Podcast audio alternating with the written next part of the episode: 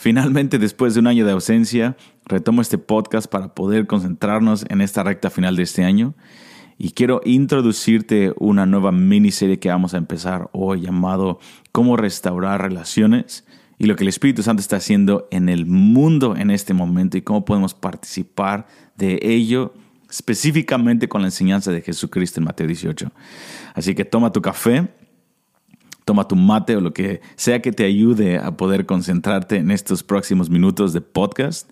Estoy muy feliz de estar contigo una vez más, así que vamos a comenzar.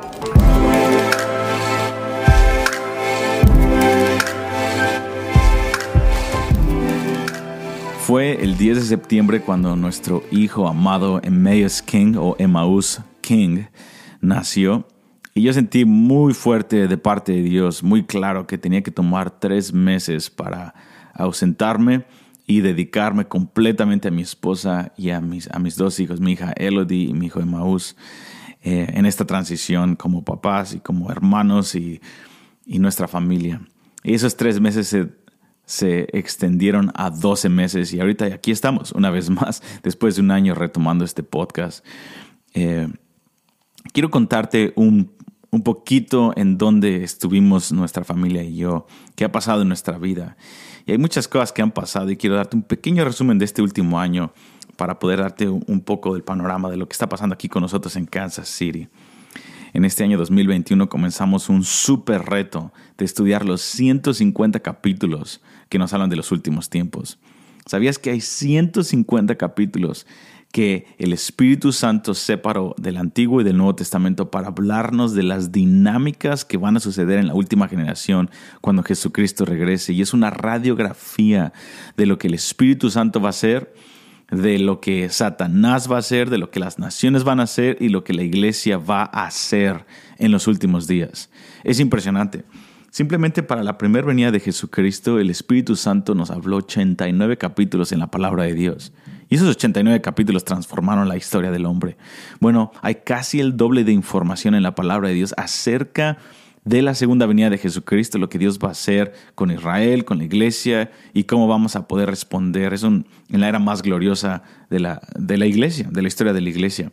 Y tomamos este reto, el Señor fue muy claro el principio de este año que teníamos que empezar a estudiar estos 150 capítulos. Así que lo solté en las redes y lo solté en nuestra eh, eh, escuela de casas de oración.com y me sorprendió que más de 500 personas dijeron sí a esto por un año. Y de hecho acabamos de terminar esta, esta semana, terminamos el libro de Isaías y vamos a comenzar la próxima semana con el Nuevo Testamento, lo cual estoy súper emocionado por eso súper emocionado. Vamos a empezar, de hecho, con Mateo 24 y 25, y después con Lucas 21, y después con Marcos 13. lo que Jesucristo habló acerca de la última generación es tremendo. Entonces, ese fue un reto tremendo y de hecho me forzó en cierta forma a dedicar, tengo que dedicar 15 a 20 horas a la semana para prepararme para, para estudiar esto y poder impartir estas clases. Y es una, es una prisión santa, porque yo sabía que el momento que lo anunciara y que gente dijera así a esto, tenía que, eh, no podía echarme para atrás. Y de hecho, los últimos cuatro años de nuestra vida aquí en iHub, junto con Mike Bickle y otros líderes de la base, 25 a 30 líderes aquí en la base, nos dedicamos 20 a 30 horas a la semana estudiar este tema capítulo por capítulo y terminamos los 150 capítulos después de tres años. Y, siento que, es, el tiempo, es el tiempo para hacerlo. Entonces, eso es lo que pasó, 150 capítulos y aún si quieres meterte todavía puedes meterte, pero después hemos hecho muchos cursos online y hemos estado adentrándonos en eso también.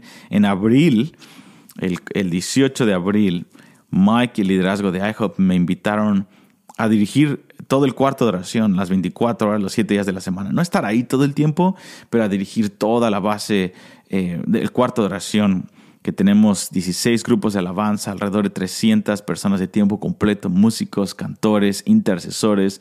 Eh, eh, técnicos de sonido, eh, la, eh, guardia y seguridad, ujieres, etcétera, etcétera. Y ha sido un gran reto y es una gran tarea y me siento realmente muy débil en hacer esto. pero he visto la fuerza de Dios manifestándose en mi debilidad. Entonces ahí estamos, mi esposa y yo.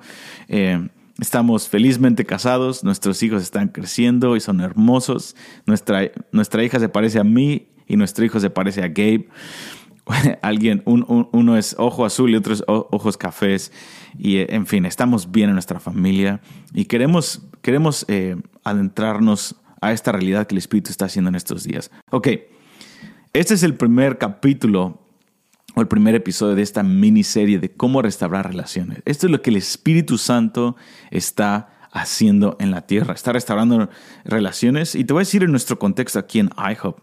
Eh, tenemos una gran expectativa de que los números van a crecer en cualquier momento, de que en cualquier momento el Señor va a empezar a operar con poder milagroso y lo ha estado haciendo de una manera creciente, de una manera exponencial en nuestro en medio de nosotros, pero Dios yo creo está retardando muchas de sus promesas porque no estamos listos como liderazgo. No estamos listos como liderazgo porque no hay completa unidad entre nosotros. No estamos listos tampoco como staff porque todavía tenemos diferentes dinámicas y trama y dolor y cosas que tenemos que aprender a procesar y esta es la obra de Dios.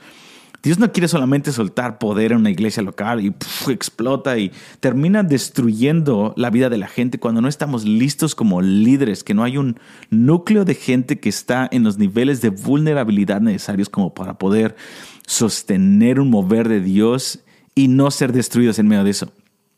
¿Por qué digo destruidos? Porque si tú estudias el avivamiento en los últimos años en la iglesia, los últimos cientos, cientos años, terminan en catástrofe porque hay muchas deficiencias en el carácter de los líderes que Dios utiliza. Y cuando no hay unidad, entonces hay celos. Y cuando Dios unge a uno y a otros no, uno los pone al frente y otros no. Los que Dios pone al frente dicen, ¿por qué yo Dios? Y muchos terminan intoxicados con poder y la atención de la gente. Luego las personas que Dios no escoge para dirigir ese movimiento, pero también contendieron por la presencia de Dios, se sienten celosos de los que Dios escogió para estar al frente y empiezan a hablar mal y, a, y empiezan a amargarse por dentro y empieza a haber dramas y empieza a haber muchos chismes en medio del liderazgo y terminan también descalificados por la amargura y caen de la gracia de Dios. Y después tienes la gente, gente que no tiene raíces profundas en el Señor y siempre va a haber de esos que llegan y son sanados o escuchan o eh, empiezan a escuchar de la fama del ministerio que Dios está tocando y viajan, mueven a su familia para estar aquí, pero tienen su identidad basada no en Dios, sino en personalidades y vienen con una cierta idolatría por las personas que Dios está usando y entonces son muy susceptibles. Al principio están fascinadas, pero después de dos o tres meses, cuando se dan cuenta que las personas que Dios está utilizando son gente de carne y hueso con muchas deficiencias también, terminan decepcionadas y terminan con un corazón herido y amargado también y empiezan a hablar mal de ese movimiento o empiezan a crear divisiones. Y en fin, todas estas cosas empiezan a pasar. Satanás empieza a enviar enemigos, gente que empieza a decir todo tipo de cosas malas. Después están las personas que se hieren porque no son tomadas en cuenta. Después están las deficiencias de, de dinero o la falta de sabiduría de cómo utilizar el dinero. Porque cuando Dios unge un lugar, empiezan a haber más personas, por lo tanto hay más recursos, más favor más edificios, etcétera, etcétera.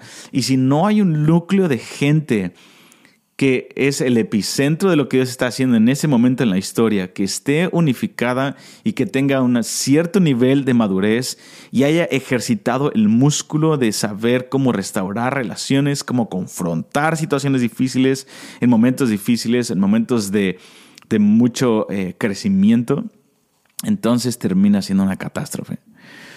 A veces nos quejamos en nuestra vida porque, Dios, ¿por qué oramos tanto y no pasa nada? Porque hemos contendido tanto por avivamiento y no hemos visto nada. Y Dios dice, hey, yo te estoy guardando de lo que, de lo que es un avivamiento, de lo que es un mover de Dios.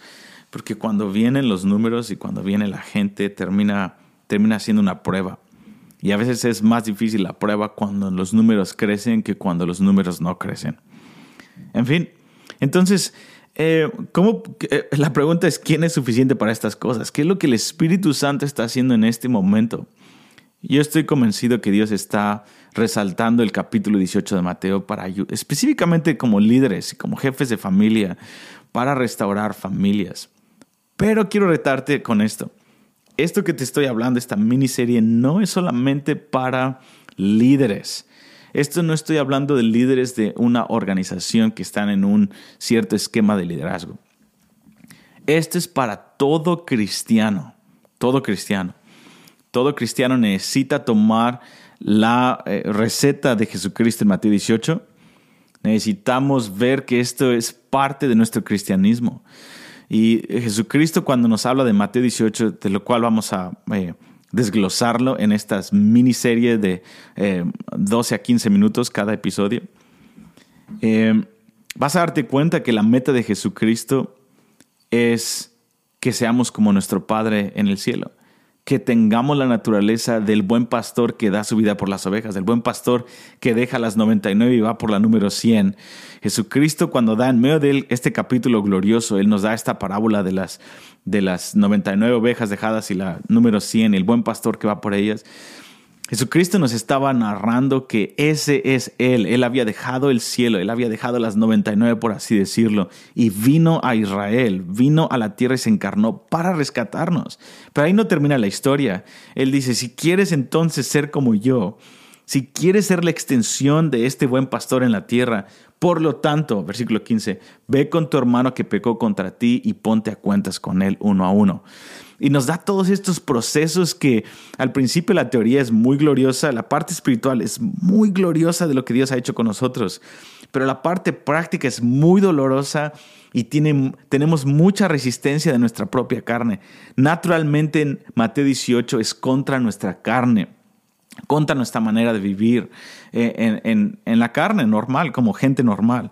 Pero Jesucristo dice, no te pierdas en el proceso. El proceso es glorioso porque la meta es de que tú, en medio de este proceso doloroso que te voy a enseñar a hacer, cómo confrontar a tu hermano que pecó contra ti, en medio de las relaciones que te frustran, la gente que te irrita y la gente que quieres que se vaya de tu, de tu mundo. Si tú abrazas este proceso, yo vas a ser mi extensión en la tierra y además Jesucristo nos promete cuatro gloriosas promesas en Mateo 18 que van a pasar en medio de nosotros. Así que si quieres aprender más de esto, te invito a que compartas este podcast con otros, te suscribas a este podcast y nos vemos en la próxima sesión, en el episodio número 2 de cómo restaurar relaciones en, en nuestra vida y cómo crecer en ser como Jesucristo, nuestro buen pastor. Wow, Dios te bendiga y nos estamos viendo en el próximo episodio. Hasta luego.